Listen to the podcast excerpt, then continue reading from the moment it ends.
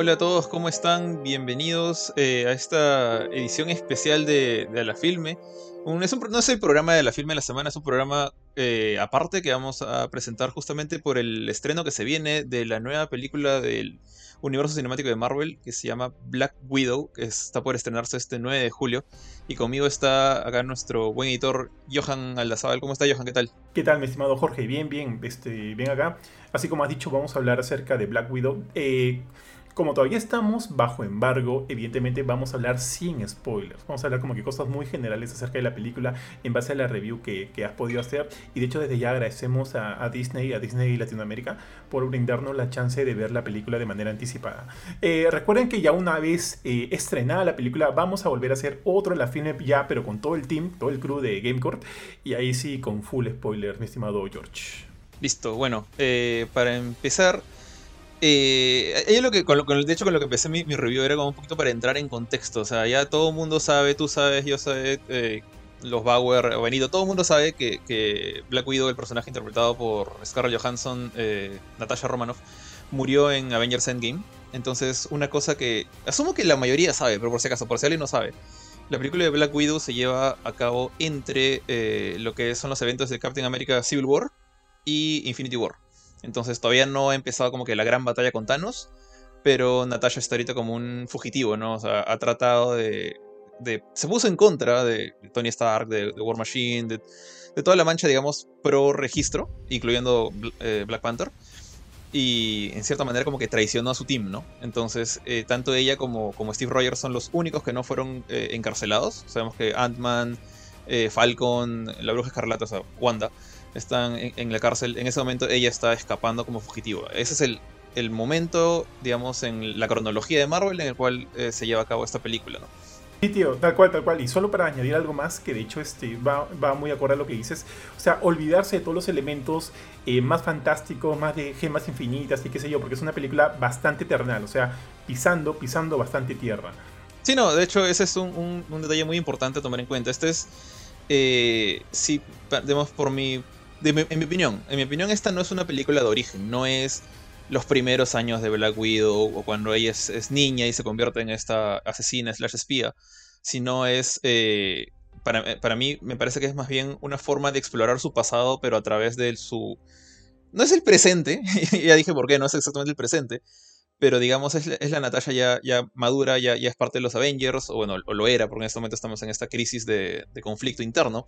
Eh, y bueno, y justamente a través de, de esta pequeña aventura es que ella se ve forzada a reencontrarse con, con quienes eran su primera familia, ¿no? Una familia que ella había como que dejado de lado. De hecho, incluso en, en Endgame está esta frase en la cual ella dice, ¿no? Que, que para ella los, los Vengadores son más que un grupo de trabajo, o sea, son una familia, que era un, un lugar donde ella pertenecía, porque antes nunca había tenido algo así. Pero esta película como que le da la vuelta a ese detalle y resulta que sí tenía un, grupo de gente, digamos, con la que tenía cariño. Y arranca justamente con, con la presentación de que, de que este señor, eh, Alexei, y creo que se Melina, si, no me equivoco, la- la- que es la mamá, eh, la- los ellos dos juntos criaban tanto a Natasha como a su hermana postiza Yelena Belova. Eh, y bueno, y te dan un pequeño flashback de cómo vivían ellos como una familia y cómo es que terminan eh, las dos niñas en este, en este Red Room, en este programa de creación forzada de, espías rusos que... Eso no es spoiler porque eso ya Natasha lo menciona en, en Age of cuando le habla a Hulk y le dice cómo, cómo bueno, la, la, o sea, la esterilizaron y la entrenaron y todo este tema que le hace sentir a ella como que no es una persona normal. Eh, pero bueno, por ese lado, eh, justamente siento que la película funciona por dos flancos. Por un lado, sí sirve como una exploración del pasado sin ser. Sin matar al tío Ben por quinta vez, por así decirlo, o sea, sin volver a contarte la historia desde un inicio de, Black Widow, aunque ella no es tan famosa como, como muchos de los otros Vengadores. Pero al mismo tiempo también sirve pues para presentar a estos personajes, entre comillas, olvidados, como, como Yelena, y crear una suerte de nuevo legado de, de Black Widow. Porque si, si lo hubiéramos dejado así como estaba la cosa en, en Endgame, ¿qué sentido hubiera tenido que, que apareciera, no sé, eh, eh, un imaginario nuevo agente o una nueva agente que diga yo soy Black Widow? O sea, sin, una relación con Natasha no hubiera tenido mucho sentido. Entonces creo que acá lo que hacen es enlazar a Natasha con este pasado eh, nuevo para así poder crear un legado al nombre de, Black Widow. Porque bueno, como dije hace un rato, ella está muerta. Ella murió en los eventos de Endgame. Entonces es como que... Eso, eso es algo que por si acaso esta película no, no sobrescribe, no cambia. E, ese evento se mantiene y su sacrificio es tan válido como ya lo hemos visto, ¿no? Jorge, por lo que has comentado, sí me toca preguntar, ¿no? Y me toca, porque lo he pensado, lo he pensado bastante. En ese sentido, tú dices que, ok, eh, esta es la función de esta película, pero esta película tú crees que, o sea, si bien nos da eh, el punto de, presentarnos a Yelena, y creo que es interesante, y, como tú lo has dicho tal cual, ¿no? Que no salga esta nueva Black Widow de la nada, sino que ver que tenga un vínculo, una relación con lo que ya conocíamos de Marvel y ver que, que por ahí hay algo en conjunto. Y, y, si bien creo que sí sirve para eso, ¿tú crees que también le da ese beneficio a la misma este, Scarlett? a la misma este a la misma Natasha yo porque yo siento que esta película funciona mejor o sea funciona mejor para el personaje de Florence Pugh que para la, la misma Natasha de hecho eh, en, parte, en gran parte estoy de acuerdo contigo. Eh, para mí, si bien eh, Natasha Romanoff, Scarlett Johansson, es como que es presentada como la estrella de esta película, la ves en los pósters, la ves al centro de toda la que es la, publicidad de Black Widow. Y bueno, ella es Black Widow, ¿no?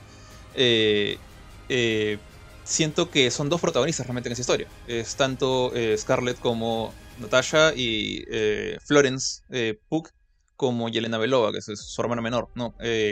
porque si bien Natasha ya, es, ya está, digamos, cómoda en su personaje. O como dije, esto no es una película de origen, no es un héroe tratando de entender sus poderes o, entrenando, no es nada de eso. Ella ya, eh, si bien se reencuentra con estos personajes del pasado, ella ya es, ya tiene toda la experiencia de Avengers 1, de, Iron Man 2, Iron Man 3, de Age of. Entonces ya, ya estamos frente a una, una eh, heroína madura.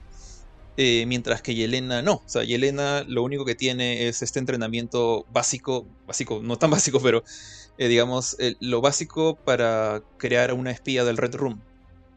Entonces, su hermana no es como que una persona global. De hecho, hay, sin entrar a spoilers, hay mucho banter, mucha joda entre, entre ellas dos que se bromean como hermana mayor y menor.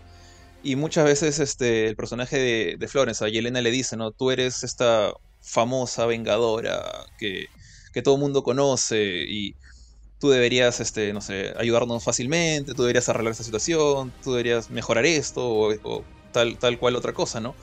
Como que es este, la, hermanita molestando a la hermana mayor porque ella ya está graduada de la universidad, por así decirlo. Eh, entonces, si bien para Natasha no es película de origen, creo que para Yelena sí es, ¿ah? Para, para Yelena Belova sí es su, película de origen, entonces ambas son eh, protagonistas y eso en, cierta manera, al menos en mi cabeza, refuerza esta idea de que es una exploración del pasado de este personaje, pero con, al mismo tiempo no está ahí solamente para hacer un remember, para hacer un momento nostálgico, sino también para construir el futuro del el nombre Black Widow o del legado de Black Widow. O sea, porque no tengo idea cómo se va a llamar Yelena de acá en adelante. Eh, de hecho, este no es como no es como un pase de antorcha tan, digamos, eh, oficial como lo que vimos en Falcon and the Winter Soldier pero las, las bases están ahí. Entonces yo sí siento que mm, Yelena es como que el, protagonista escondido eh, en esta película, que, los pósters y los trailers no te muestran, pero es tan importante como su hermana. Sí, estoy totalmente de acuerdo con eso. A nivel de casting, a nivel de elección, creo que la actriz la ha dado en el blanco porque eh, yo he sentido eh, mucha buena vibra por parte de ella. O sea, me ha gustado su interpretación de Yelena. Siento que la química con, con, Natasha este, ha sido bastante buena también. Lo cual es una pena, considerando que, o sea, asumo que esta es la única película en la cuales las vamos a ver, las vamos a ver juntas, pero sí quiero rescatar lo de la química porque luego te vende, ¿no? La idea de que Yelena no ha salido de la nada, sino Yelena es parte de un legado que está, como ya dijiste hace un momento, que está dejando la misma eh, Natasha. Y eso al espectador, eh, por temas de continuidad, creo que sí es algo bastante importante de, de tener en cuenta. Ahora, eh, ya, pasemos netamente a la película. justo como, como mencionamos al inicio, no vamos a hablar de spoilers, no vamos a hablar de, nada en específico, pero sí creo que hay algunas cosas de las que, de las que podemos mencionar, ¿no, Jorge? Bueno, sí, creo que por ejemplo ahí podemos pasar a hablar, no tanto de eventos, porque siento que si empezamos a hablar de eventos o escenas ya metemos spoiler, pero sí podemos hablar un poco más de los otros personajes que, que sí son secundarios a la trama, eh, como por ejemplo los papás, ¿no? que, que mencioné, Alexei sorry si no me acuerdo su apellido, pero eh, más, el, más conocido como el Red Guardian. Eh, este personaje, si te acuerdas el, nombre del actor que lo interpreta, me, me debería bastante sí, no, me acuerdo. Hopper de Stranger Things, ahorita te digo. Ya, bueno, lamentablemente yo no he visto Stranger Things, pero me gustó mucho su personaje. Ya, honestamente, yo no creo que, este, este, Red Guardian vaya a tener su propia serie de películas o algo por el estilo. Eh, sí me gustaría de todas maneras verlo aparecer de nuevo en algún momento. Pero es un. Es un personaje bien curioso. Me, pareció interesante porque, por un lado, él es. Él no es un héroe, digamos. Eh, no es el Capitán América, no, es un héroe sin fallas, no es una persona perfecta. Tiene muchas cosas negativas y muchas de esas cosas negativas, de hecho, el pata incluso las, las niega, ¿no? Como que se hace loco. Eh, está muy. Eh, por ratos incluso que está como que. Parece estar embriagado con esta idea de grandeza. De él, él es el Red Guardian, ¿no? Él es esta versión rusa del Capitán América. Eh, y eso por un rato puede parecer negativo, y de hecho sí lo es. Pero el, tipo no es una mala persona. Y, y, se nota mucho esto a través de su humor, cómo trata a sus, a sus hijas adoptivas. Eh, a, su, a su esposa, bueno, a su pareja, a, Melina. Eh, y todo el rato para mí él es, por un lado, el comic relief, pero no es un comic relief de mira cómo le pegan. O sea, el, tipo tiene sus momentos de acción, eh, obviamente ya está entrado en años, está subido de peso, porque bueno, esto es mucho tiempo después de su, de su auge como el Red Guardian. Pero me gusta mucho su personaje, o sea, es, un héroe que no se toma en serio, un héroe que, lo tomas mucho a la ligera, pero porque está hecho para, eso. Es como, como una versión eh, del Capitán América estilo Factor, por así decirlo.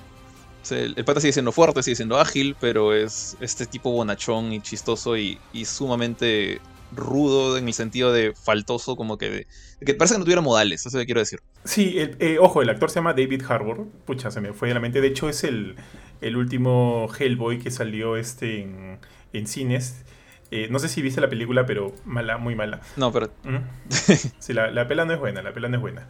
Este, sí, o sea, totalmente de acuerdo con lo que dices. Y además sí quisiera como que añadirle el hecho de que yo siento que todas estas características de bonachón, de, de comic relief y demás, lo hacen este como que el padre de la película que estamos viendo, ¿no? O sea, lo pintan tal cual es, a esa idea de padre bonachón, medio graciosón, como que en buena onda siempre, y, siento que sí cumple con esa idea. Y de hecho que cuando em, empecé la película yo sentía que el personaje no iba tanto por ahí, ¿ah?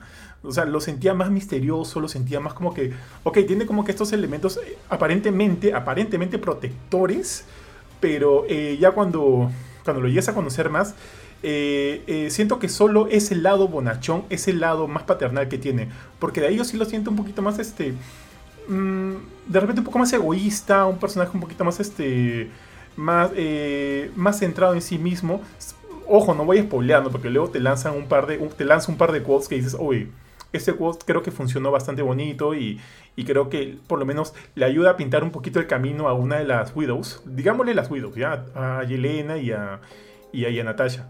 Y, ahí como que sí veo funcionar un poquito ese rol paternal que supuestamente debería de tener, pero sin dejar de lado esta idea un poquito más este egocentrista slash infantil que tiene cuando, por ejemplo, y esto no es spoiler, ¿ya? Cuando pregunta a Carto, oye, el Capitán América preguntó por mí, preguntó por mí, y, yo, yo, podría haberme dado de, de, madrazos con el Capitán América, qué sé yo, que son parte bien chistosas, ¿ya? Son bien chistosas, y como que lo siento naif en cierto sentido, como que naif, como tú, lo que tú dijiste, bonachón, pero también algo egocentrista, ¿no? Entonces sí me pinta esa idea paternal, o sea, esa idea de padre, pero esa idea de padre sarcástico, como, qué sé yo, pues Enrique and Morty o, o estos padres como cuando, cuando en las series ahora ya no los pintan como netamente los protectores, ¿no? Como que esta, este papel más de idiota de padre, como en esa película que vimos este Mitchell y los contra las máquinas. Oh, o sea, siento que va un poquito por ese lado.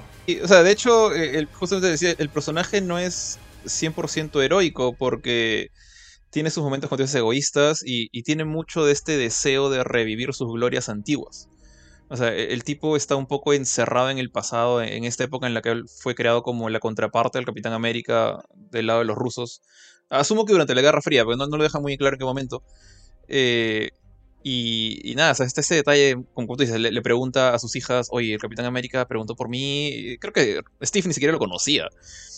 Pero el, tipo se, jura mucho más de lo que es y, no sé, tengo, la sensación de que si en algún momento algún villano le dijera, te doy todo el poder que tenías antes, te, pongo en forma con una, con una nueva fórmula de super soldado y trabajas para mí, el pata podría considerar un, sí.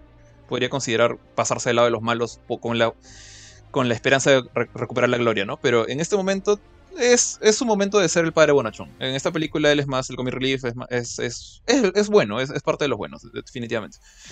Y, y, no sé a ti, Jorge, pero de hecho, ¿no te recordó un poquito también al papá de, los de, uh, Incredibles, los increíbles de Pixar?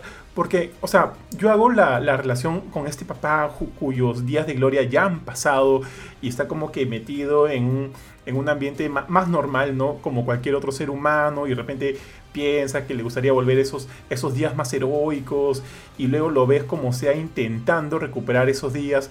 Entonces, también me recuerda un poquito a, eso. No, sí, de hecho, ahí iba por ese lado. O sea, el, tipo. acá, bueno, de hecho. En ningún momento es que. Es que él, se vuelve el protagonista de la película como Mister Increíble. Pero justamente con, eso iba antes. Eh, yo creo que si en algún momento alguien le presentara la oportunidad de regresar a ese momento de gloria, este señor sería capaz de cruzar esa línea entre, entre héroe y villano. No, no creo que se convertiría como en un maniático como Red Skull, pero sí creo que haría muchas cosas por recuperar su gloria. Se, nota esa pequeña oscuridad en, su personaje. Muy, muy leve, pero está ahí. Tío, tal cual, tal cual. Y bueno, y ahora sí pasa a otro personaje que sí es. Siento que sí es un poquito más, este. más del lado. Es como que.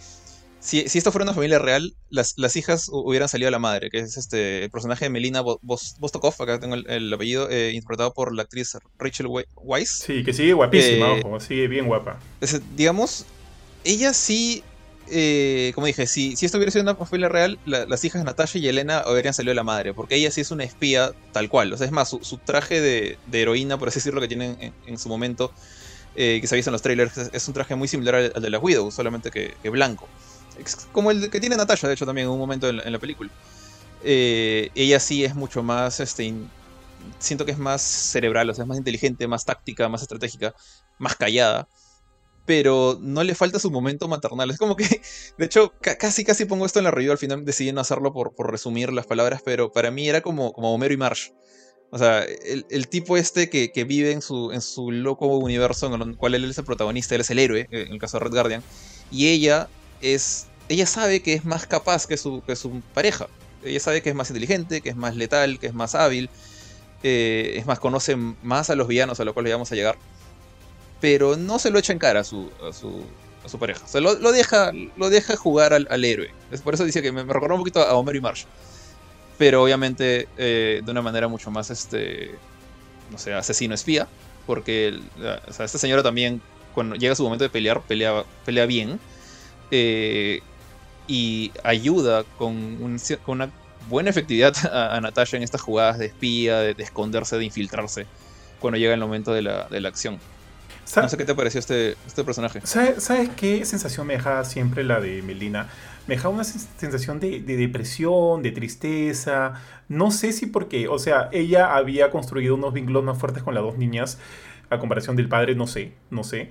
Pero me dejaba esa idea, me dejaba esa idea de que ella quería ser de repente más mamá que estar metida en todo este asunto. No sé, no sé, tío. O sea, por ahí de, repente me, me deja algunos brillos. Y tampoco me quiero ir en floro porque eh, no quisiera por ahí este, meter la pata y, hablar de algún spoiler. Pero me dejaba esa idea de que, de, que, eh, de que yo la sentía más comprometida con el rol que tenía. La sentía más comprometida, no solo por el hecho de, de, ser, de ser como que, digamos que más letal que el padre en ese sentido, como, como tú lo mencionas, ser más capaz que el, que el, mismo, que el, mismo, que el mismo papá, sino sentía que de repente ella quería ese rol.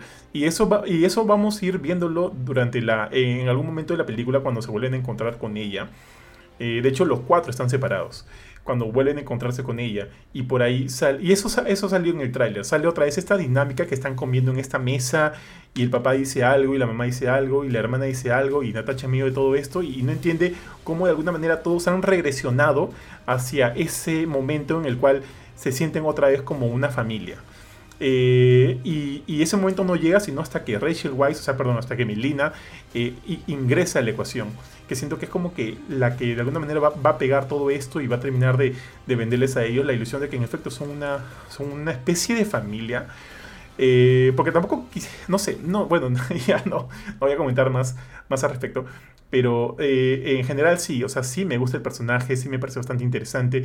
Y de hecho, este, creo que eh, la, la ha ligado, o sea, le ha ligado, le ha ligado a ella. No sé de cara a futuro cómo va a funcionar este personaje, si volverá a salir, no volverá a salir, si Red Guardian volverá a salir también o no, porque creo que tienen por ahí potencial para poder seguir este, explotando sobre ellos. Eh, yo creo que sí pueden volver a salir cualquiera de los dos. O de hecho, creo que si uno sale, el otro sale. O sea, lo más probable es que salgan juntos. Eh, me, da la impresión porque es como que todos son parte ahora de este universo de, de Black Widow, ¿no? O mini universo dentro del universo Marvel. Entonces, eh, no creo que ninguno de los dos sea como que eh, apto para tener su propia serie de trilogía de películas. Pero sí creo que tranquilamente, si en algún momento este, Yelena tiene una película en solitario, o un Black Widow 2, por, así decirlo, protagonizado por ella, no, no sabemos si va a pasar o no. Eh, yo creo que tranquilamente estos personajes tienen su lugar ahí. Oye, justo ahorita, justo ahorita que has mencionado Black Widow 2, alucina que justo en la conferencia de prensa de la película eh, se le preguntó a Kevin Feige si habría pensado de repente hacer una especie de Black Widow 2, pero o sea, de Black Widow, Black Widow de Natasha en solitario, ¿no? Ella como Black Widow, como Black Widow 2, y de repente este seguir explorando un poquito más de su pasado o algunos, algunos otros eventos este, entre películas, quién sabe. Y él dijo que la idea le gustaba. Obviamente no te va a decir que no, pues en una, ¿no? Dijo que la idea le gustaba y que de repente por ahí podría cocinarse algo, ¿no? Pero así, sinceramente, sinceramente, yo la vería bien verde, porque, o sea, siento que ya, ella, o sea, ya cumplió, su papel ya cumplió. Y si es en esta película de alguna manera están presentando a, a Yelena, yo quiero que ya se enfoquen en Yelena, porque Scarlett, con todo lo bien que lo ha hecho, yo creo que ya eh, finalmente cumplió su rol. Y esta película es básicamente eso, ¿no? Como tú dijiste al inicio, de repente no es un pasar la antorcha, pero es presentarnos la idea de que, de que existe también este otro personaje de Flores Pugh como, como Yelena, la hermana de, de Natasha y, que sobre ella también se puede respaldar mucho de lo, del futuro de Marvel. Eso a mí me gusta y, me, interesa, me interesaría más ver una película eh, centrada en ella que, o sea, regresar nuevamente con, con Natasha.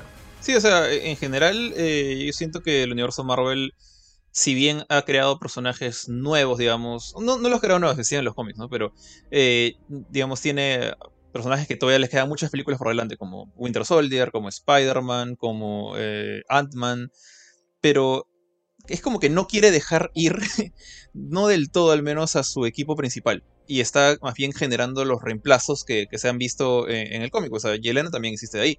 Entonces estaría como que Yelena tomando el lugar de, de, Natasha. Eh, ya vimos a, Falcon tomando el lugar de, Steve Rogers.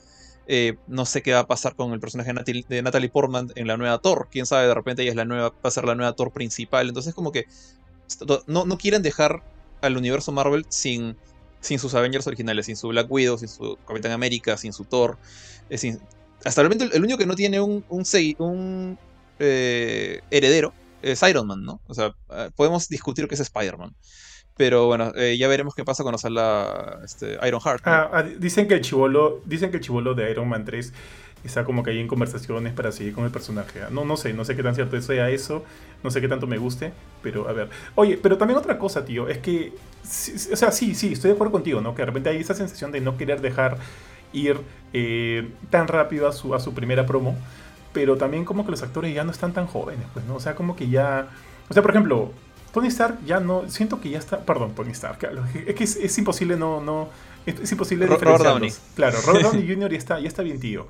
De repente por ahí Chris Evans te hace otra pela. Pero. Justamente. Dime, dime, dime. Ah, sorry, interrumpe, pero justamente con, eso iba. O sea, no, no es que quieran. O sea, a los actores sí los están dejando ir.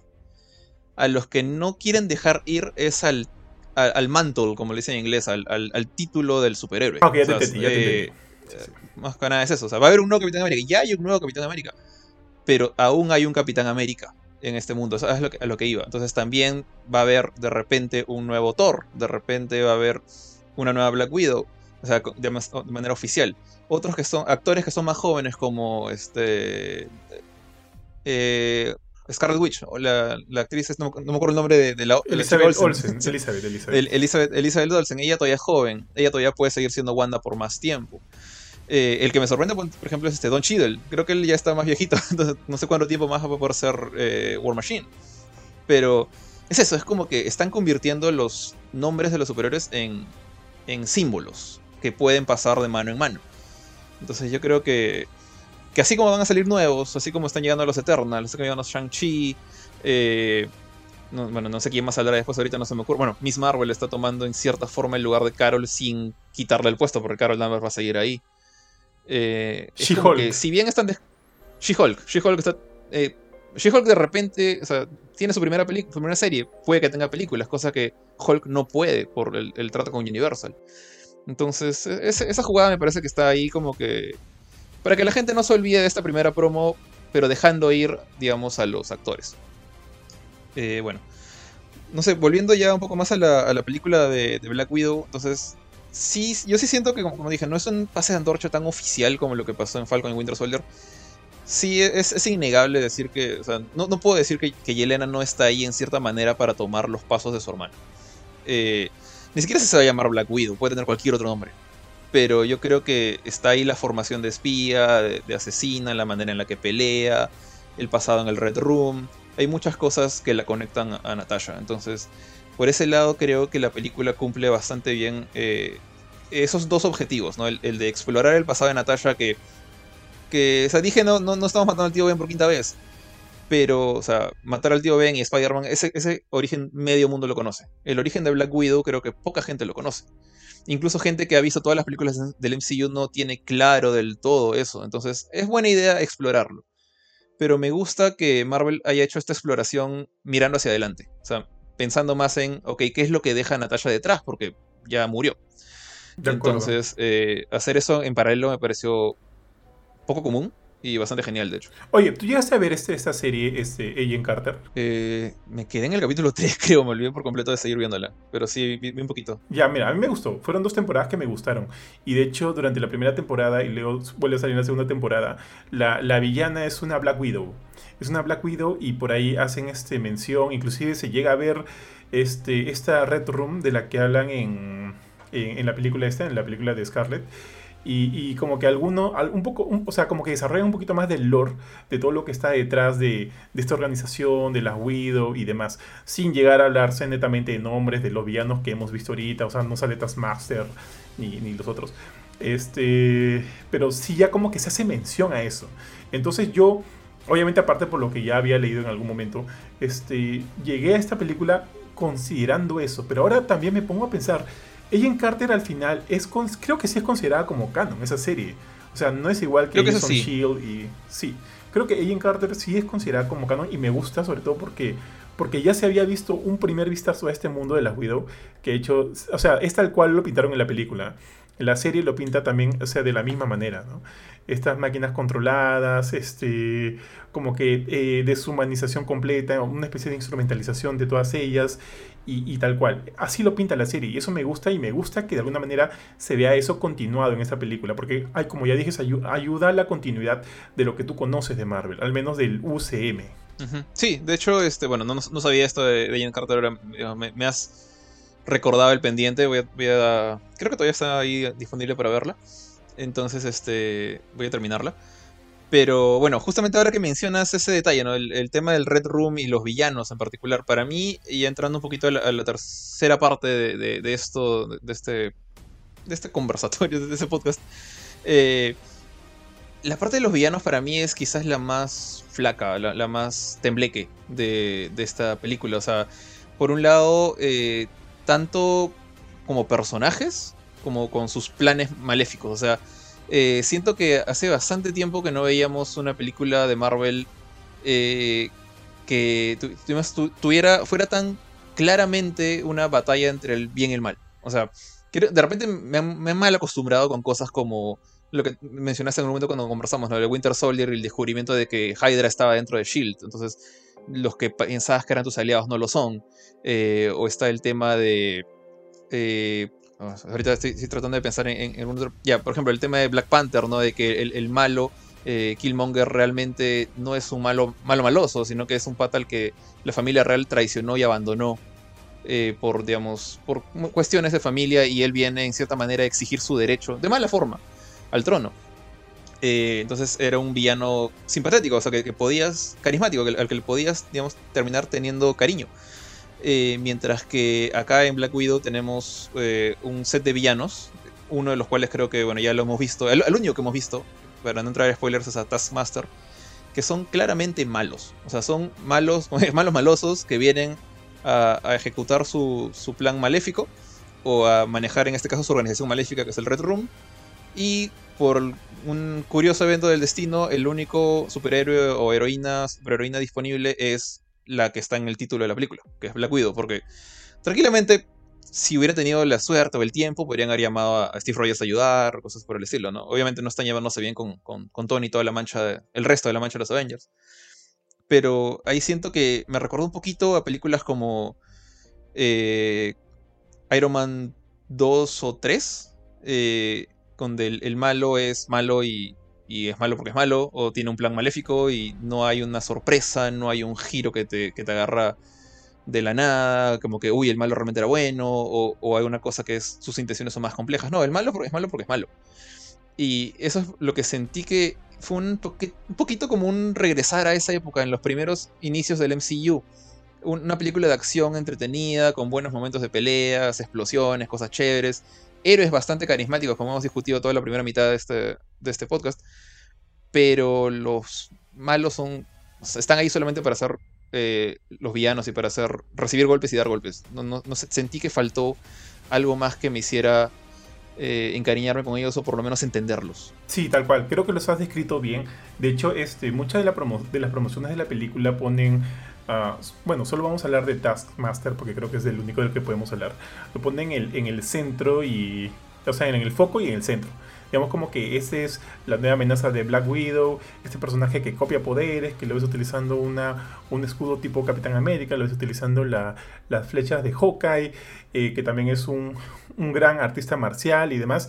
Y, y sin, o sea, sin, esto sin, sin spoiler, creo que todos los villanos, como ya lo dijiste, se, se, eh, se emparejan a lo que es Taskmaster. Como tú dijiste, creo que solo les falta la, la risa de, de, villano malo, ¿no? Ja, ja, ja, nada más. Y el bigote. Y el bigote, nada más, porque como tú dices, no hay trasfondos, no hay profundidad, que, o sea, y como lo diría el buen Kurchin, ¿no? Dice, pero si es una pelea de madre, seguramente te va a decir. Pero yo creo que sí es importante, ¿no? Para un extra. No solo es diversión eh, dura y pura, porque la película es divertida, es bastante divertida. Pero de repente con un poquito más de eso, yo creo que habría salido más redondita. Sobre todo por el hecho de, de brindarnos eh, una especie de... No sé si la palabra, la palabra es mensaje, pero algo con qué quedarnos pensando hacia el final de la película. Ya creo que has hecho un buen comentario con el de Killmonger, que creo que hasta ahora muchos discuten, ¿no? Que, que podría ser uno, un gran villano de, de Marvel, porque tenía estas intenciones, estas y otras y otras, que son entendibles, totalmente entendibles, o inclusive el, mismo Thanos, tío.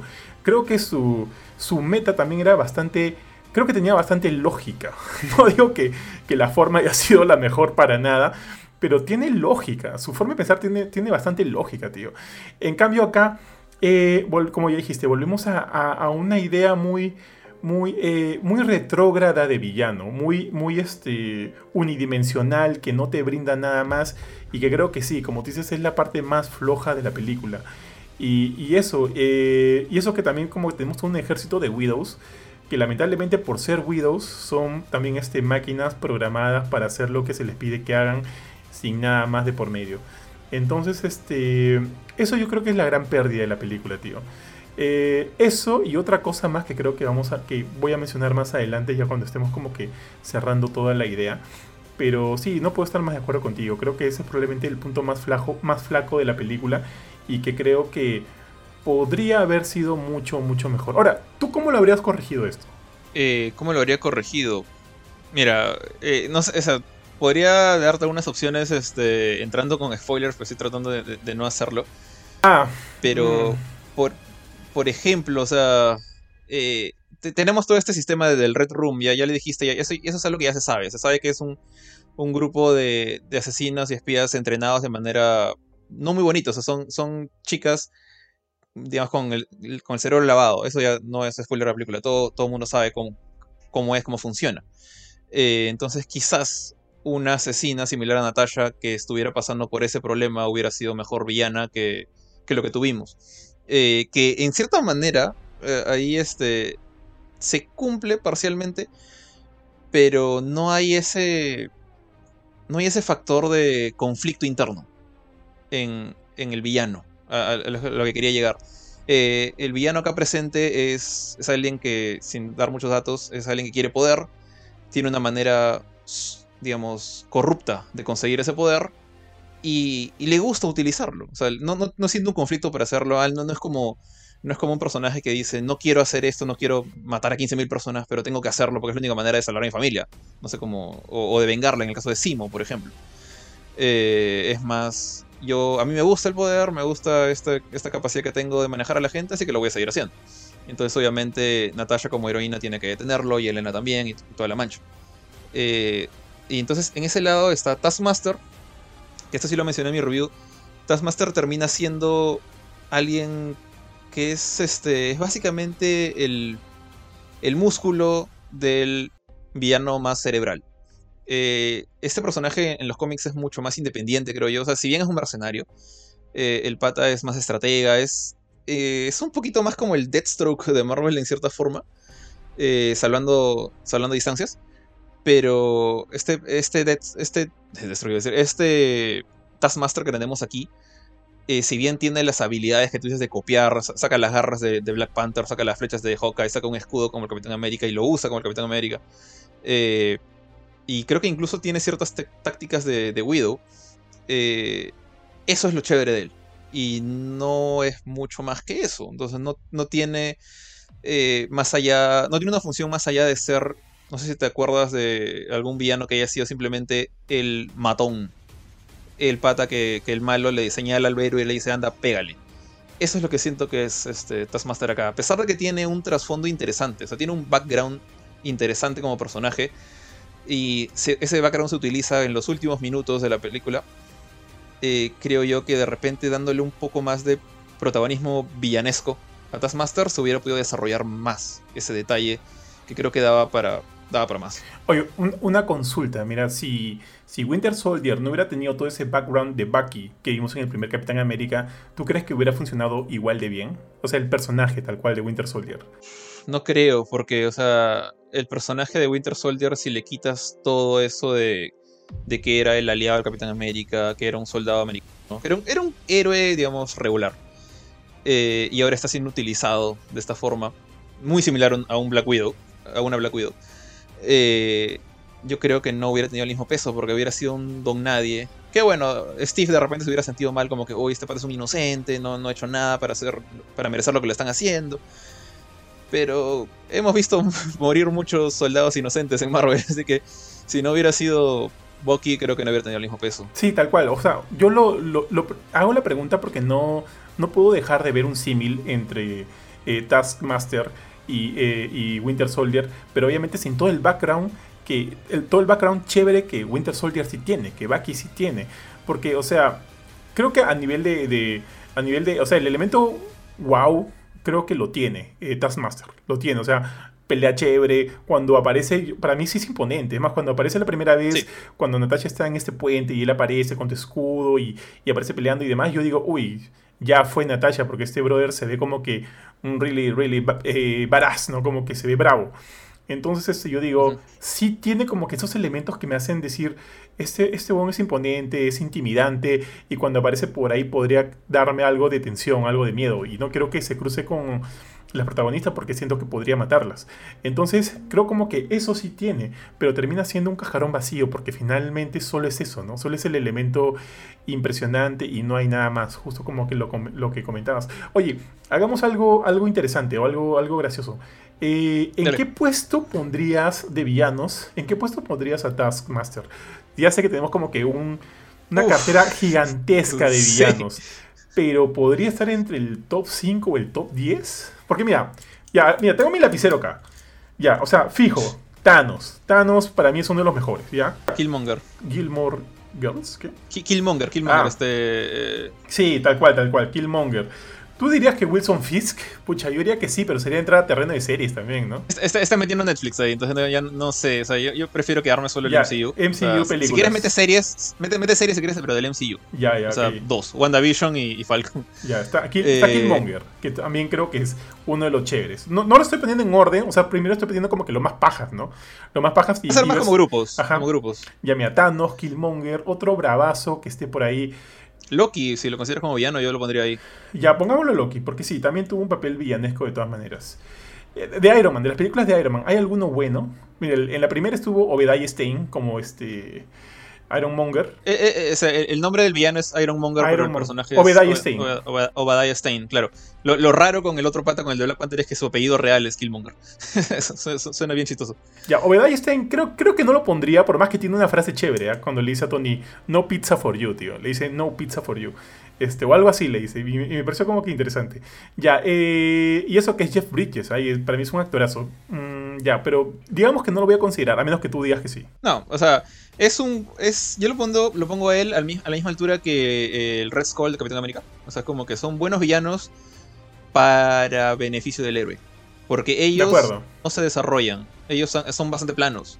Pero están ahí para hacer que el héroe se, se eleve. Cosa que Natasha no necesitaba ahorita. Por ahí tienen algo de carisma, pero es lo único que, que pueden tener. Ya, Sí, sí. Iron Man 2, rapidito. Está este... Justin Hammer y Whiplash. Que Justin Hammer tiene todo el, todo el carisma del mundo, pero no, no lo incluiría. Y Whiplash... Payaso. Whiplash me parece malazo. Whiplash me parece totalmente desperdiciado. Un- a, a menos que tú digas que sí te gusta. No, no. yo- Justin, a decir que Justin Hammer tiene potencial, pero lo, lo dejaron lamentablemente como gran comic relief. Sí, tío. Mucho... Eh, lo, lo bueno es que todavía está, está con vida, así que puede regresar, puede hacer algo. Está en la cárcel, está en la Está en cárcel. la cárcel. Iron Man 3, tío. Obviamente, el mandarín. Este... Ben Kingsley. Ben Kingsley, y- no, pues. ¿Cómo se llama el otro pata? El, el de AIM. Sí. El que, el que utiliza el ah, extremis al final. Sí, cierto te digo. Pero tampoco no, no es muy bueno que digamos. El, el tipo Sí. es este. También es olvidable. Traten de hacerlo. Es olvidable también. ¿Sabes? Tratan de hacerlo como que sí, tenle cariño porque el pata lo ignoraron, lo dejaron en, en la torre abandonado cuando se fue a gilear Tony Stark, pero no es suficiente. No, tío, y, y Eh. esa representación de. Creo que esa- las representaciones de nerds que usualmente hacen las películas, esa representación de nerd es bien setentero, es bien estúpido, weón. Así no somos, así no somos. que, eso es algo que debieron aprender después de las películas de Spider-Man de Raimi, maldita sea. Tío, Aldrin, Yeah. Krill- a- Aldrin Killian, Guy Pierce. Él, él- él era el, el, el monstruo. Sí, Eh, Yo, yo lo pongo entre los monstruos. no, no, no eh, pasa nada. Ya, Ahí acabó Iron Man. vamos a Capitán América. El primero, Red Skull, que ya dijimos, que está como que en, en el en level Obadiah Stein, que no, no pasa nada.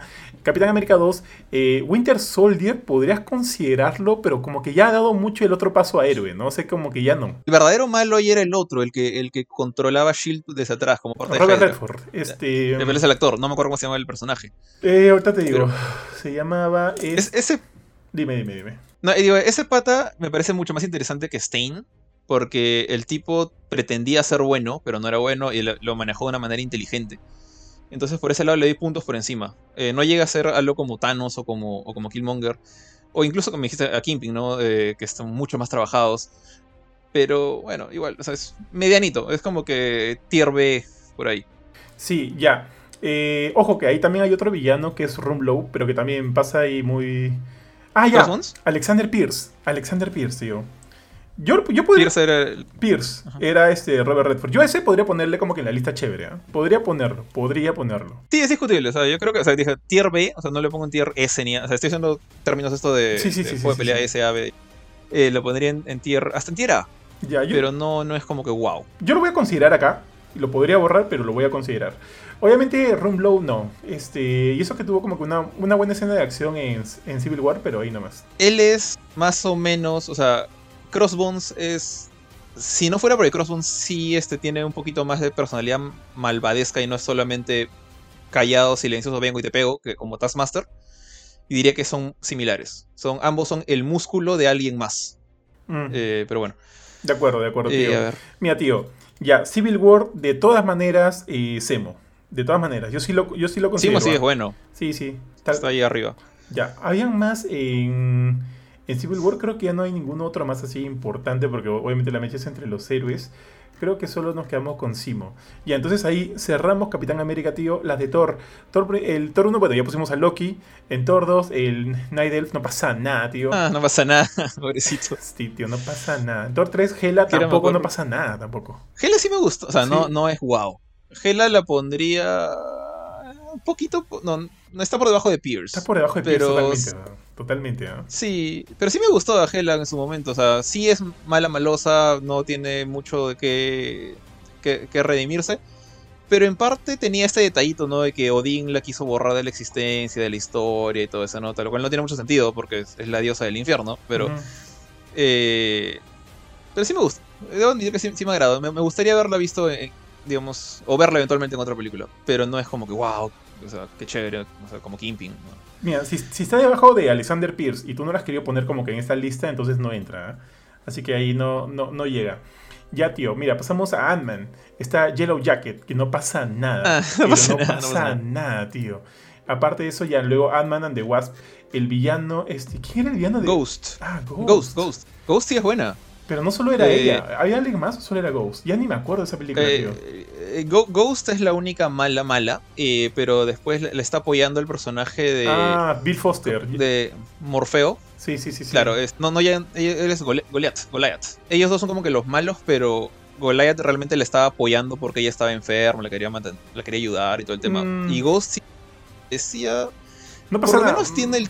Pa- Para mí, no nivel Gela, nivel Gela. Para mí, hasta un poquito menos. mm, o sea, tiene, si bien no tiene este carisma de, seguiría a este tipo, o a esta chica, eh, tiene bien claro el tema de no es mala porque quiere. Entonces, por eso sí le pongo le- lo pondría por encima de Hela. ¿Sabes lo que sabes? Pero no, no es que, Sí, dale, dale, dale. no, es que no, es que no pasa nada, pero no es este, increíble. A mí, en verdad, no, o sea, no, no se queda conmigo el personaje, tío. No. Para mí, lo mejor de Ant-Man and the Wasp es este Jimmy Woo, tío. El agente de FBI, que interpretado por Ronald Park, me parece un gran, gran personaje.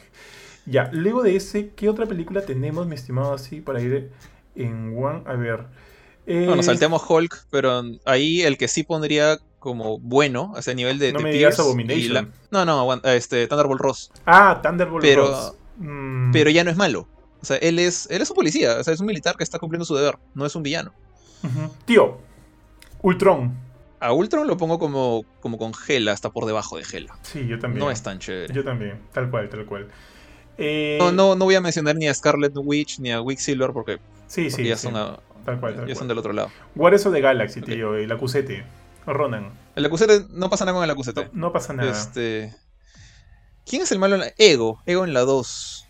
Ego es más interesante. Ego me parece chévere, tío, pero es intrascendental. Pero es chévere.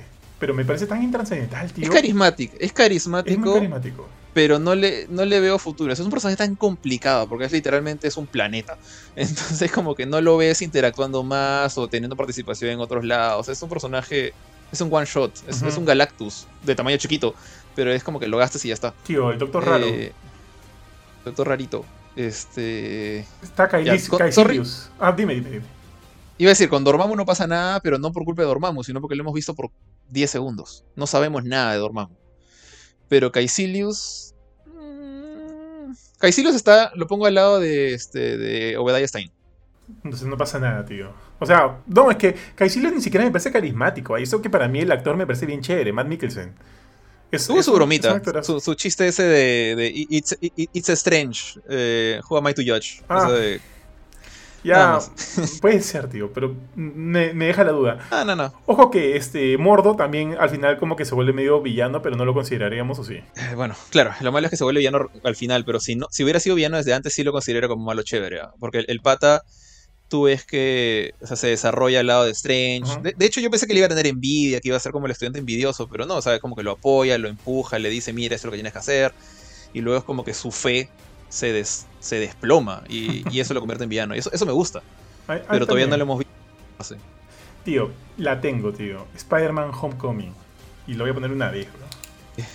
El pajarito. Sí, tío. No, él sí es chévere. Él sí es bien chévere. es un buen villano. Y a los otros, los villanos de. A los otros villanos de Spider-Man me parecen chéveres también, pero creo que no los pondría a ese nivel. Por ejemplo, Shocker me parece paja, me parece, o sea, interesante, me gusta su personaje, me parece divertido. Inclusive, o Lo sea, desintegraron. Los, los dos, los dos Shocker, ¿eh? me parecen divertidos.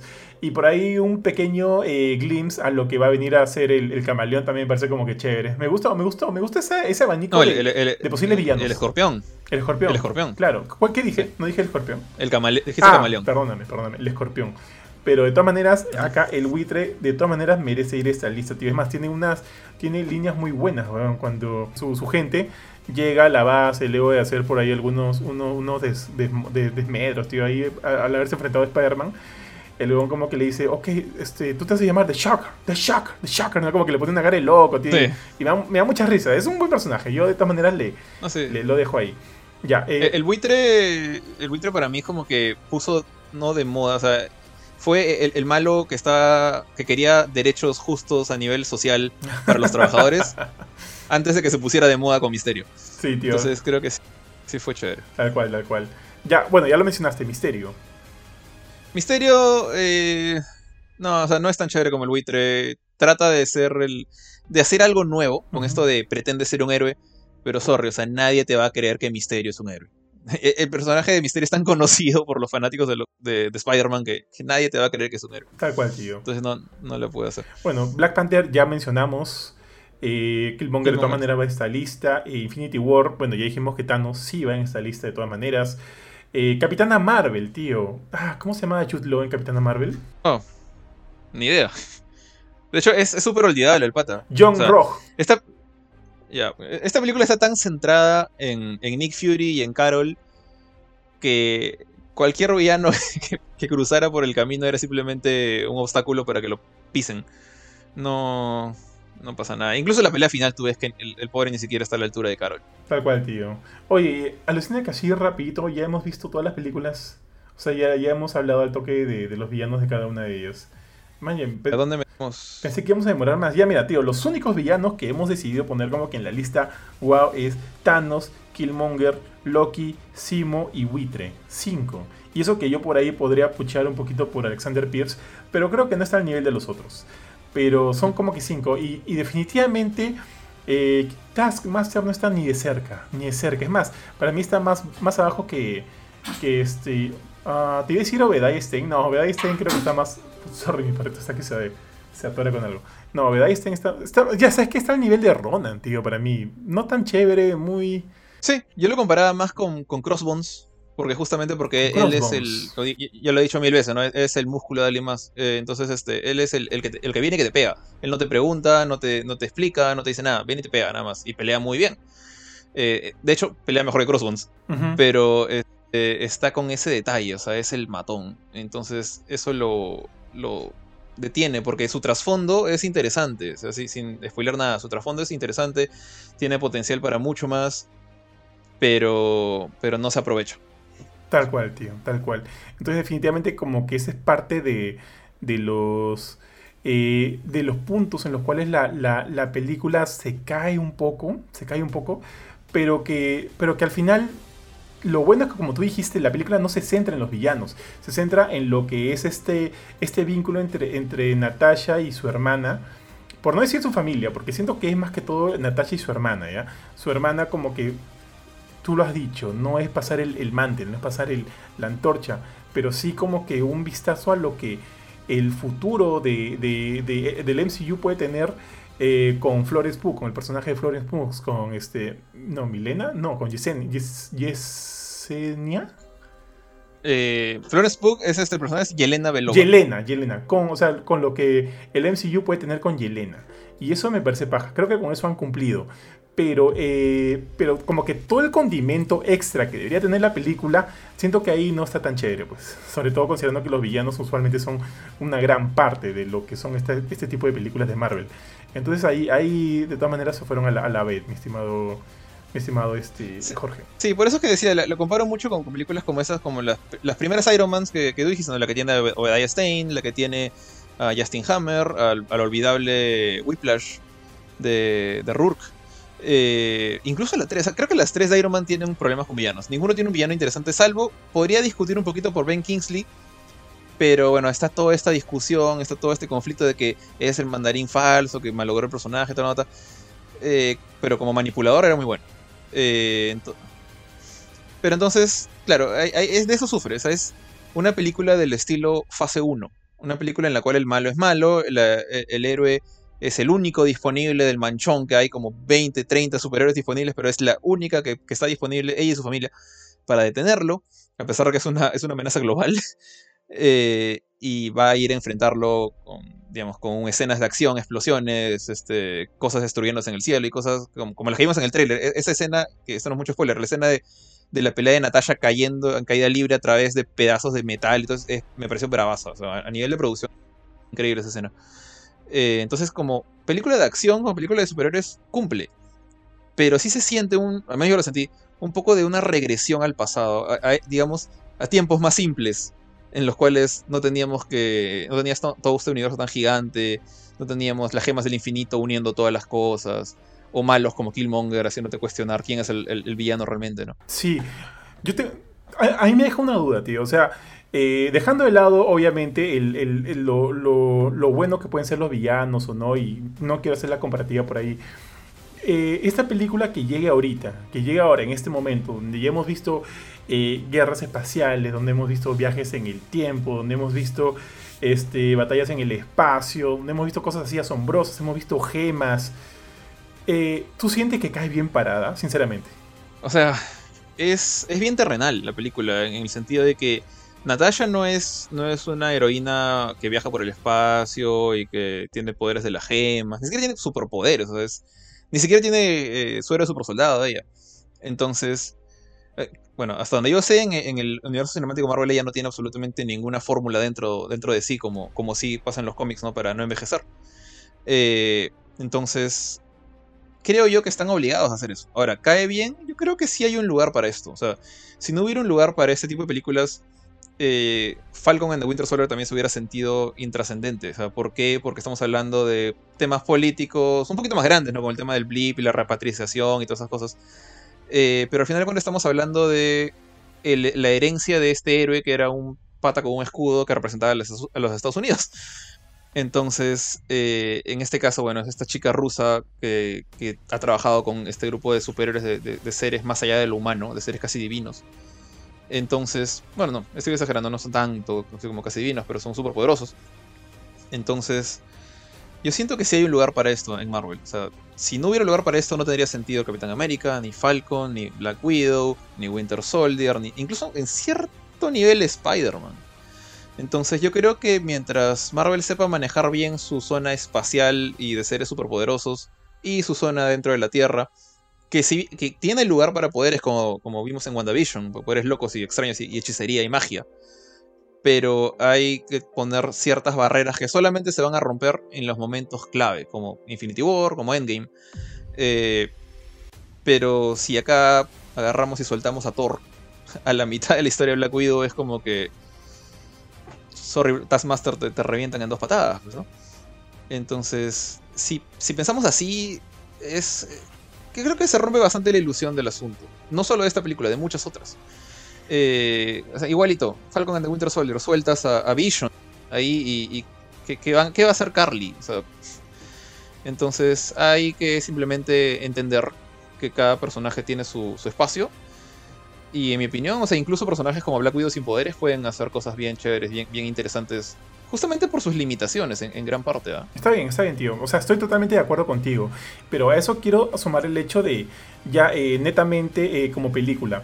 Eh, o sea, yo siento que esto de todas maneras hubiera funcionado mucho mejor si lo hubieran hecho antes. Si Scarlett hubiera tenido como que chance de tener una película de repente en solitario mucho antes, mucho antes de su muerte. Y es más, yo siento que de alguna manera la película, muy aparte de ser el hecho de, de brindarnos una especie de futuro con, con Yelenia, también es una especie de, de, limpiarle un poquito la cara lo que hizo Endgame con el personaje de Scarlett en su película, ¿no? Donde muere y, y no pasa nada, no pasa nada más. Es más, creo, que obviamente la muerte de Tony Stark es la que tiene como que mucho más foco durante el final de Endgame y, y demás.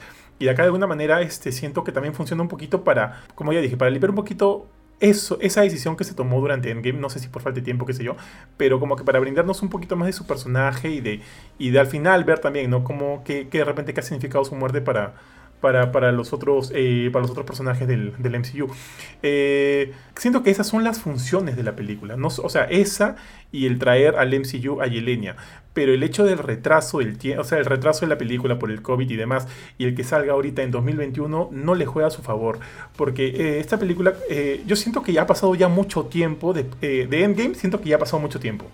Sea, sigue, sigue gustándome la película, la sigo viendo, pero siento que ha pasado mucho tiempo. Y que esta película me regrese un poquito justo, o sea, perdón, que me regrese un poquito a antes de Endgame, e inclusive justo hacia el final de Civil War, donde ha pasado inclusive mucho más tiempo, eh, para mí se encaja un poquito y se desluce un poquito también, ¿ah? Porque ahorita yo ya estoy acostumbrado a otras cosas. Sí, como tú dices, yo estoy de acuerdo con que cosas como eh, eh, Falcon and Winter, Soldier han funcionado bastante bien. Sí, pero digamos que, que funciona porque para mí es. Esto está pasando ya después de, de, este evento tan grande que ha sido Endgame, después de que la gente ha regresado del blip y cómo se están como que reacostumbrando a todo esto, esta nueva normalidad para ellos. Todo esto me parece interesante de ver. Pero con Black Widow me están regresando a un momento en el cual eh, siento que no tiene mucha relevancia, sinceramente. Mm. Y, el hecho de haberse retrasado tanto por... Eh, esto ya es un tema de pandemia, ¿no? Porque no es culpa de ellos. Este, este retraso hace que la película, e inclusive este... O sea, sí le hiere un poquito más a la película. Ah, ok. Sí, en ese lado sí estoy de acuerdo. Yo, yo pensé que te referías a más como que si había un lugar para personajes sin poderes. Es como decir, Batman tiene un sitio en la Liga de Justicia o Capitán América en Los Vengadores pero viéndolo desde un punto de vista más como el que tú dices, ¿no? De, historias dentro de, de la, ubicación cronológica, el momento en que sale la película, yo siento que en, gran parte, eh, y eso lo, mencioné al comienzo del review, es como que yo estoy seguro que la presión de los fans de, Scarlett, de Johansson, la, la, presión de los fans de Black Widow, o de gente que simplemente se ha encariñado con ella a través de estas películas desde que apareció en Iron Man 2, y ve pues que Thor tiene película, Black Panther tiene película, Ant-Man tiene película, y es como que, oye, ¿y ella cuándo? Y el mismo Kevin Feige creo que ha dicho, ¿no? Como que varias veces le han pedido película de Black Widow, película de Black Widow, película de Black Widow, y no estaba como que en sus planes. Entonces han tenido que... Yo siento que de cierta forma han tenido que meterla ahí, la, la película. Ahora, me da gusto que le hayan sacado un provecho a futuro. Que, que no sea simplemente un, mira, este es el origen de este personaje que ya murió, sino que ha servido también como que, y también es el primer paso para este nuevo personaje que vas a ver más adelante, que es eh, Yelena. Eh, entonces, por ese lado, han hecho que la película sea importante. No es, no es intrascendente, no es como que, ah, no tienes por qué mirarla porque no pasa nada, no te va a afectar la historia. Sí es importante verla, me parece, en, particular para la gente que le gusta ese lado, que le dije, el lado terrenal del MCU. Eh, pero sí, es como que es algo que, que si bien no con la misma historia, porque si esto hubiera salido justo después de Civil War, quizás no hubiera tenido tanto sentido darle tanto protagonismo a Yelena, porque todavía teníamos a, Scarlett ahí, a, Natasha. A Natasha presente, no sabíamos que se iba a morir, todavía estaba ahí, eh, sumamente con toda la importancia del mundo que, que podía tener Black Widow. Entonces, podría haber servido como una pequeña exploración en su momento. Yo creo que esto hubiera funcionado incluso mejor, no sé, pues después de Primer Avengers y antes de Age of Ultron, eh, en, esa época en la que todavía estaba todo, todas las cartas estaban formando este castillito no más grande. Entonces, sí comparto lo que tú dices, sí siento que quizás se demoraron, no, no quizás, sí se demoraron demasiado en darle su película propia a Black Widow, sí se la merece, de todas maneras estoy contento que se le hayan dado, no, mi, mi punto de vista no es como que un ya pa' qué, como a veces les digo a ustedes. Sí siento que esta película se ha ganado su lugar, eh, en, digamos, en, el universo más grande y en la lista de películas de 2021 o 2020 cuando tenía que salir. Eh, pero hubiera sido quizás mejor que no se hubieran demorado tanto. Y, ojalá no, se repita ¿no? Con, otro personaje importante por ahí que, pueda merecer una película propia. Ahorita no se me ocurre ninguno así al toque. Pero, pero sí sería... Sí hubiera sido chévere que hubiera salido antes. ¿Sabes que Creo que ahorita no, no van a hacer esa jugada porque siento que ah, en este caso, o sea, ahorita a quien no, no reciba su película propia, recibe por lo menos su serie, tío. Ya estamos ahí, la nueva Hawkeye, está She-Hulk, ¿me entiendes? Es más, eh, sí, pues, dime, dime, dime. No iba a decir que Hawkeye es el, es el otro de los originales que no tiene película. Y bueno, va a tener serie. no, no es algo salvo, o sea, las, las series de, de, Disney Plus están al nivel de una película. O sea, no tienen nada que envidiar de una película. Entonces yo creo que con esa serie de Hawkeye están, están haciéndole justicia al personaje de Clint, así como esta película le está haciendo justicia al personaje de Scarlett, de, de, Natasha, me rayan los nombres, de, Natasha Romanoff. Entonces, ojalá no pase otra vez, ¿no? Ahora tiene, ahora tiene Disney Plus, o sea, va a haber serie She-Hulk, va a tener serie Miss Marvel. Estos personajes van a salir en películas eventualmente, entonces, ahora sí hay lugar, y espero que no dejen a nadie donde sentarse en el salón de clases, por así decirlo. ¿Sabes que también algo, algo que estaba pensando si la película hubiera funcionado mejor como serie? Eh, y creo que es algo que finalmente veremos cuando se estrene Hawkeye, ¿no? Que también es una especie de, asumo, o sea, creo que creo que es bastante evidente, ¿no? Que la serie va a funcionar también como que una idea de ver a, Clinton pasar, pasar el mantel a, a Kate Bishop. Kate. Claro, a Kate Bishop y, y ver que también lo hacen. Este, porque en ese sentido, como que tanto, eh, tanto la película de Black Widow como la serie de Hawkeye tienen la misma idea ahí de por medio. Obviamente con sus propias, este, su propio sazón, ¿me entiendes? Y, ver cómo van a llevar ahí a la trama. Pero la idea va a ser la misma, que ellos puedan eventualmente pasar el, el mantel, pasar el, la antorcha. Entonces quisiera ver, ¿no? Cómo funciona mejor este tipo de, este tipo de ideas, este tipo de proyectos, si como película o como serie. Obviamente Black Widow ya estuvo pensado mucho antes de que de que finalmente pudiera salir Disney Plus, creo, o no, o, se anunció después. Yo creo que, a ver, considerando que salió en el 2000, debería haber salido en el 2020, Disney Plus ya existía. Eh, pero siempre fue planteada como una película, pues. Entonces no, no tiene, de, repente, de repente ya se planea que saliera también en Disney Plus al mismo tiempo que en el cine, que es lo que va a pasar el 9 de julio. Pero creo que nunca lo consideraron como serie. Siempre fue película. Entonces veremos, pues no veremos si, si el formato serie funciona mejor para este tipo de proyectos eh, de, pase de antorcha o, o, qué, o qué sé yo. Entonces eso, eso, mi estimado Jorge. ¿Algo más en tu agenda? no, de hecho ya, bueno, hablamos lo... Bueno, en mi opinión así hacer, es como que en, en temas cortitos lo, lo, bueno, que para mí fueron los héroes, los personajes, este cuarteto protagonista. Eh, lo, lo, que significa eh, esta, esta, historia tanto para Natasha como para Yelena y por último lo flaco, ¿no? Que era el, el tema del villano o, su plot malévolo y, y, en cierta forma el hilo que, que, une los eventos y escenas de acción de la, de la película, ¿no? Pero de que es entretenida, o sea, como que crítica, conclusión final de mi, de mi parte, la película, se bien se siente como algo salido de la fase 1, como ya dije antes, con, un villano más simple, más plano, un, un plot más de bien contra el mal, bastante, digamos, digamos fácil de predecir.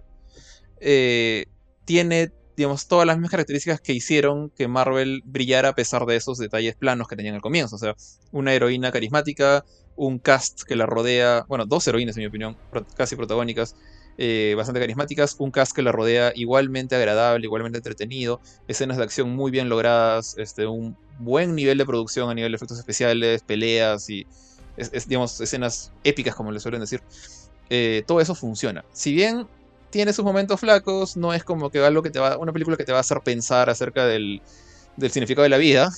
Eh, y es mucho menos compleja que cosas que hemos visto después en fase 3, fase 2 de, Marvel.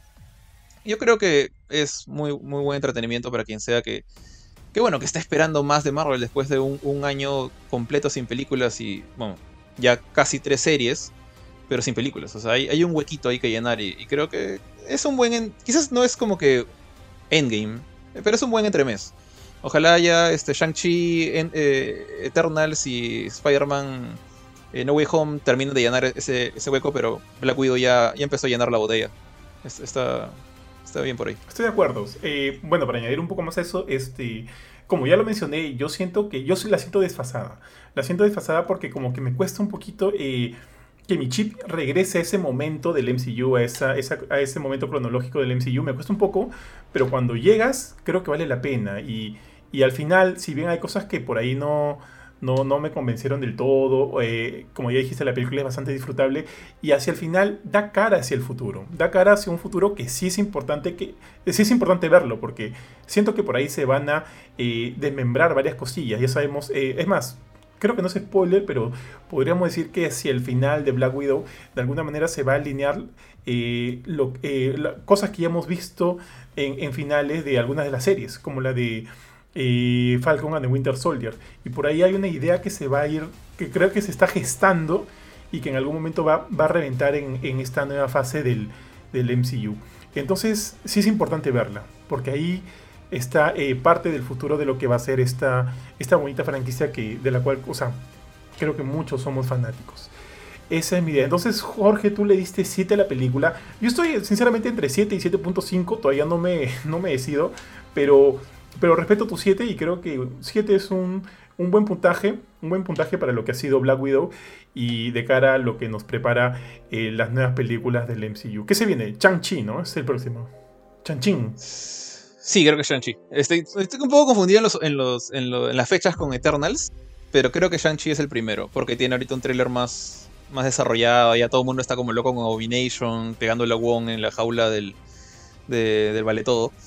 Pero, pero creo, creo, creo que es la siguiente, y de hecho les ha ayudado mucho ese tráiler, ¿eh? O sea, yo no sabía nada de Shang-Chi, sé que tiene, o sea, está, está el lado místico de, Marvel sin tocar, digamos, la magia del Doctor Strange, está como que por ahí con Iron Fist, eh, temas místicos, artes marciales, pero Abomination, es como que te, te, sueltan esto, mira, tenemos a este otro, este bichito verde con orejas de pescado escondido, ahora sí te interesa esta película o no, y es como que ya, o sea, la gente conoce Abomination, la gente puede no conocer a Shang-Chi, pero conocen Abomination. Entonces ya por ahí se han ganado la atención de varios, creo. Tío, es tal cual, no sé si les compartí ese meme que vi que me pareció preciso, tío, en el cual están... Es ese meme de la piscina, donde está uno de los papás agarrando un hijo y el otro hijo ahogándose y abajo de la piscina ya como que un muerto, ¿no? Es como que el papá, sí. papá Marvel agarrando Abomination, el, el, que, el hijo que casi se está ahogando es este Wong y sí. abajo Chanchi ya ah, muerto, bueno. pues. Chanchi totalmente sí. muerto, pues. Para mí es eso, para mí es tal cual resume el tráiler y la sensación que me ha dejado este, bueno, la sensación que me ha dejado ese tráiler. Eh, ahora, tú has dicho ahorita que te interesa un poquito más el personaje. ¿Has estado averiguando el personaje o solo por el tema de Abomination has, has dicho que te interesa más? No, a, a, antes, de que, antes de que apareciera Abomination, eh, estuve averiguando un poquito más de Shang-Chi para saber quién Michi era. Porque sentía que me estaba quedando en el aire, así como. Me, me está pasando con Eternals también. De hecho, con Eternals estoy más perdido todavía. Eh, lo bueno es que Shang-Chi ha tenido más este, interacción con gente como Spider-Man. Porque también es más como terrenal, como lo estoy diciendo hace un rato. Entonces, este, por ahí me, me ha sido más fácil aprender de él que de los Eternals.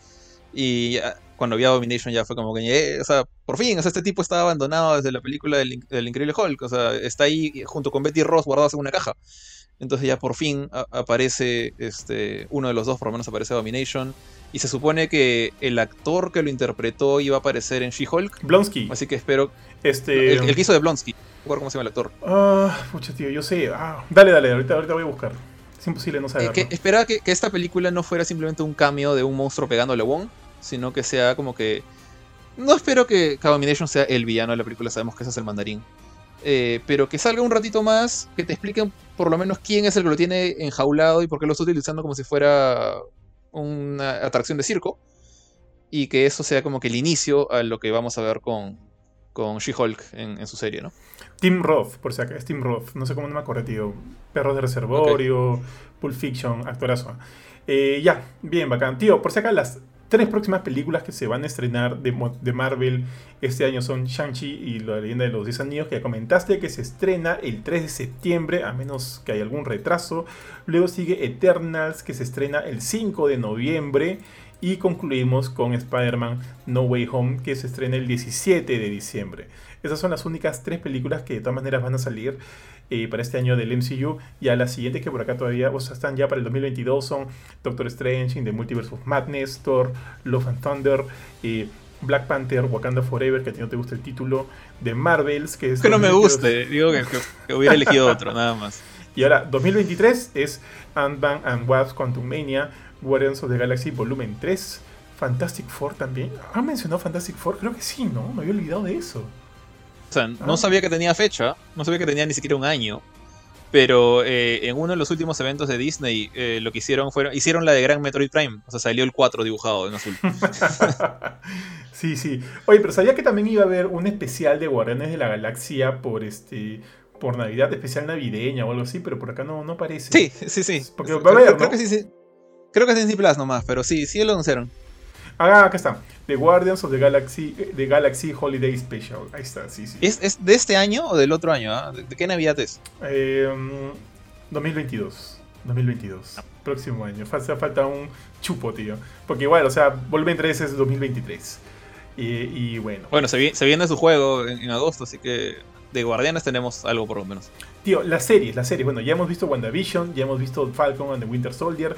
Estamos viendo Loki. Se viene también la primera temporada de What If, que estoy muy interesado por esa.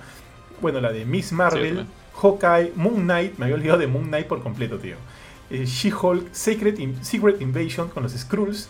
Eh, ya, ya, bueno, Ironheart. Armor Wars. Me dijiste que en Armor Wars va a estar este Rhodey, ¿no? Ah, sí, sí, sí. sí Don, Don, Don Cheadle, sí. Don Cheadle.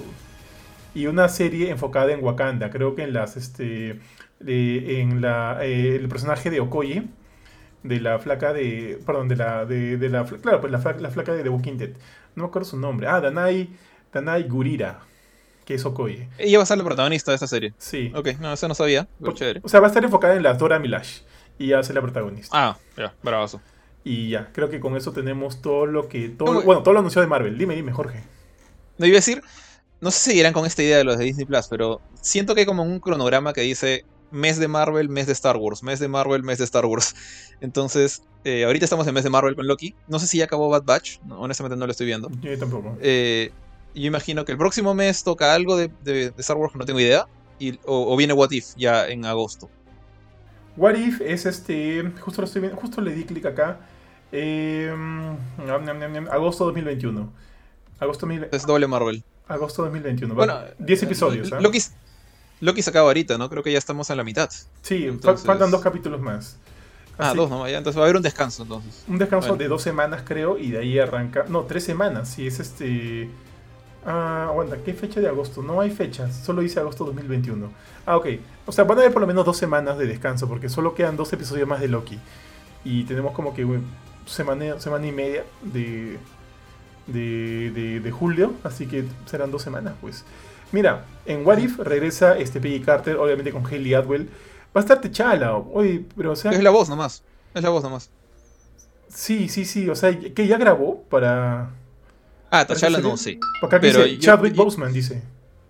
Ah, entonces sí grabó. Porque yo escuché, yo he visto el tráiler. Es que la, la historia de, de Black Panther es como que un, es un what if. De qué hubiera pasado si Yondu y su mancho hubieran aterrizado en Wakanda y se hubieran llevado al, al príncipe T'Challa. Claro, el ser Star-Lord, Y- pues. Sí, se le escucha y, y- y suena como Chadwick. Entonces dije, ¿será? Pensé que de repente habían conseguido un, un sound alike. Pero si es Chadwick, Bueno, acá, grabó antes, pues. acá dice Chadwick. Bueno, Josh Brolin como Thanos, Dominic Cooper como Howard Stark. Eh, ¿Kurt? ¿Quién es Kurt, tío? Es este- Ah, el amigo de Thor. En... Claro, ¿no? Pero él es este Waititi. No, él es Korg. Korg. Korg. Este Ah, es entonces ¿cuál es? Kurt, como, como nuestro Kurchin, igualito, Kurt. Ah, no sé quién es Kurt. ¿No, no- no- no es el amigo de, de Thor cuando hace como que este especial de qué es lo que ha hecho Thor entre Civil War y Thor 2? Que está viviendo con Mark Ruff- no, con un compañero que es Kurt. ¿No es él o estoy totalmente confundido? Pero, pero este, este no es trabajo de un comediante americano. Creo que, creo que eso no tiene que ver con Disney. Ah, mira, Kurt dice que es un amigo y roommate de Scott Lang. Ah, debe ser uno de los amigos. Bueno, no es Luis, que es el, es el importante, así que no importa. Sí, no, no, no es Luis, no es Luis. Está este, bueno, Han Pym, va a estar Michael Douglas, Nebula, Grandmaster, eh, Rumlow va a salir también. Eh, ¿Quién es este? Ah. Ah, Kraglin también va a estar. Thor. Dime. Crossbones. Sí, Frank Romlow, Grillo. o sea, Sí, Frank Grillo. Me, me parece extraño porque Grillo dijo como que ya. Gasca. como Sí, que ya estaba, sí. estaba cansado de Marvel. Y, Sí. Bueno, en fin. Dijo Fuentes Gasca, pero no sé. Korat de Pursuer. ¿Quién es este tío? ¿Lo conoces? Por el nombre suena que es una especie de. Así como, como La- Ronan. Como el acusete, sí.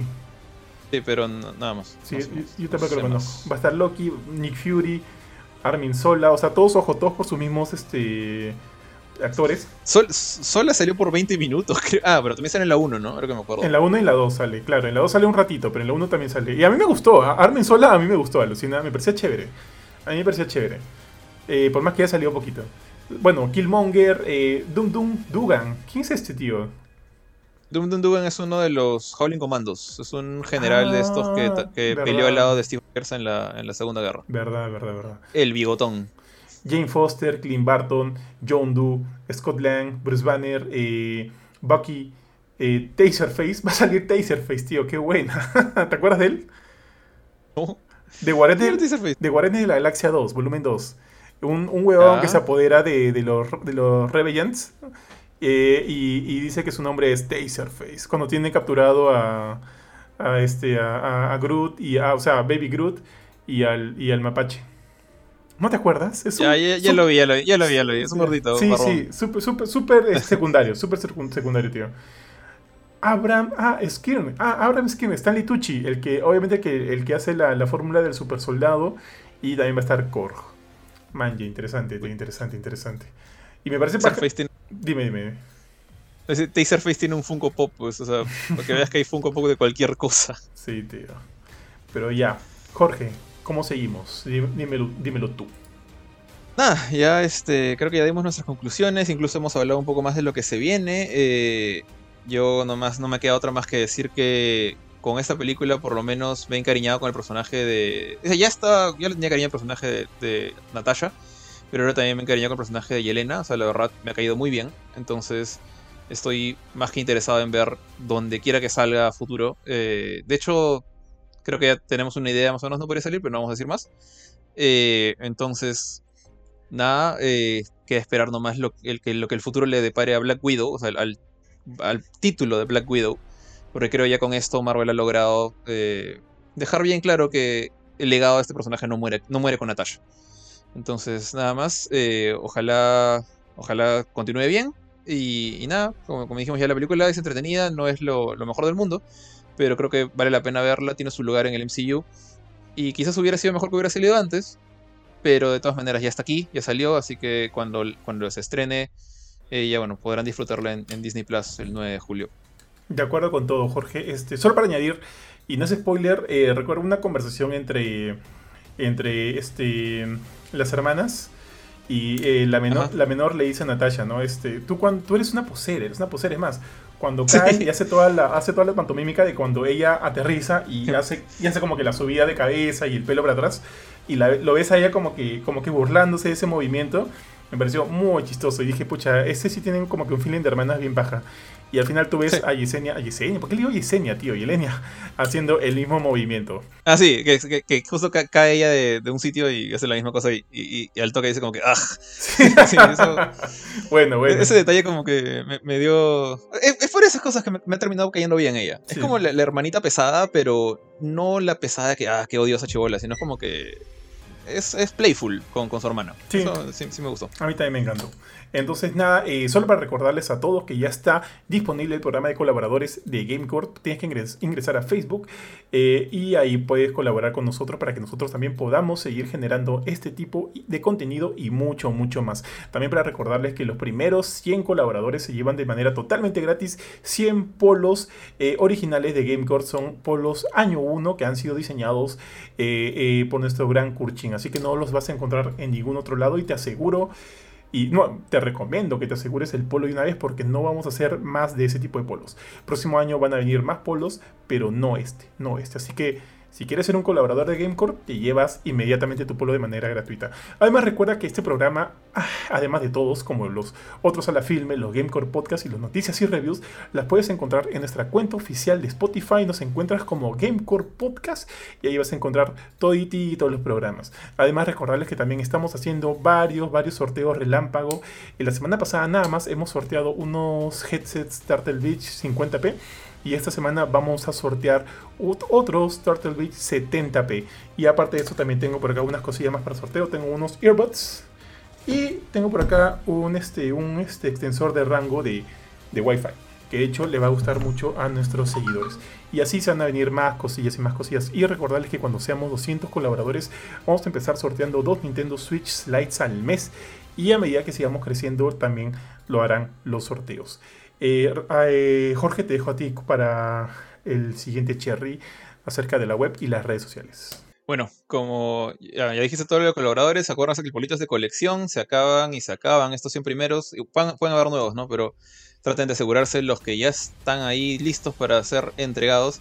Y con el resto, este, sigan atentos a nuestra página web, gamecore.com, donde siempre estamos llenándola de nuevos artículos, nuevas noticias y reviews y otras novedades que van saliendo, así que también como nuestras redes sociales como Instagram, Facebook, YouTube, también que ahorita le estamos entrando con, más fuerza, y a nuestros streamings en las mismas redes sociales con nuevos juegos, eh, bueno, y podcasts como este, ¿no? Nuestro A la Filme, nuestro Game Podcast, nuestros snacks. Sigan atentos a todos que el contenido va a seguir llegando por un montón de tiempo más. Y con eso, bueno, ya no nos queda más que decir, más que la gran despedida. Gracias Johan por, acompañarme acá a hablar de Black Widow. Eh, y todos ojalá la puedan disfrutar cuando llegue su estreno.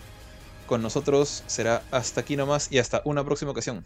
Chau. Chau, chau. Cuídense todos.